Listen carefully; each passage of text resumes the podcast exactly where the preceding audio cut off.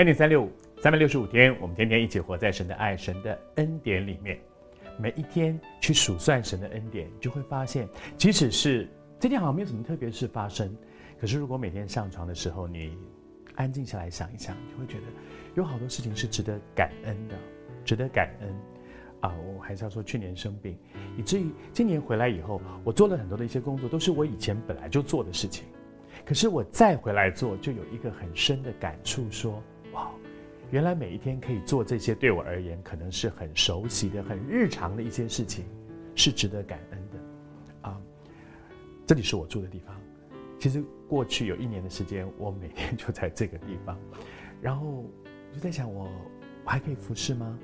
我会再走出这个房间吗？因为这里是我休养的地方，其实我也在这里有点隔离，在这里，再在这里可以有一些服饰，你就会发现，很多日常生活当中我们觉得习以为常的事情，如果你仔细想一想，你会感恩的。我们真的是每一天活在神的爱、神的恩典里面。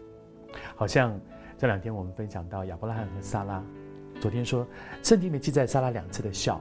第一次笑，其实我想他是有一点讥笑，讥笑神说：“你别开玩笑，我怎么生得出来？这不可能。”那个笑是轻蔑的，是觉得不可能的，是笑神，那就怎么可能？但是第二次笑，我猜他除了很快乐，说：“真的，我生了。”我相信他面对自己的时候也在想说：“撒拉，你这个女人，你真的是个小信的人，你怎么就不相信神呢？”求主恩待我们。祝福你在每一天的生活当中，可以很真实的看到神的应许，每一天一点一点在你的生活当中是可以真真实实的去经历的。而回过头来，我们来看亚伯拉罕和撒拉这对夫妻，当他们的信心不是那么坚固的时候，就难免好像前几天我们说到说，他就要用自己的方法来替神帮帮忙。他们就想，如果要有个小孩啊，我我们。我先生年这么大了，我我我自己现在他是生理生理期已经没有了，不会生了嘛？那怎么办呢？哎，想个方法，我用我的方法找个下家来。但是我还是要说，常常我们用我们的手插手在神的工作里面，最后都是给上帝惹麻烦。但是谢谢主，我们常常惹祸，总是让上帝在我的生活当中，在我的生命里面收拾善后。亚伯拉罕、撒拉，他们用自己的方法生了一个以实玛利。等到以撒神的应许真的临到的时候，他们就发现糟糕了，我们自己惹出来的事怎么办呢？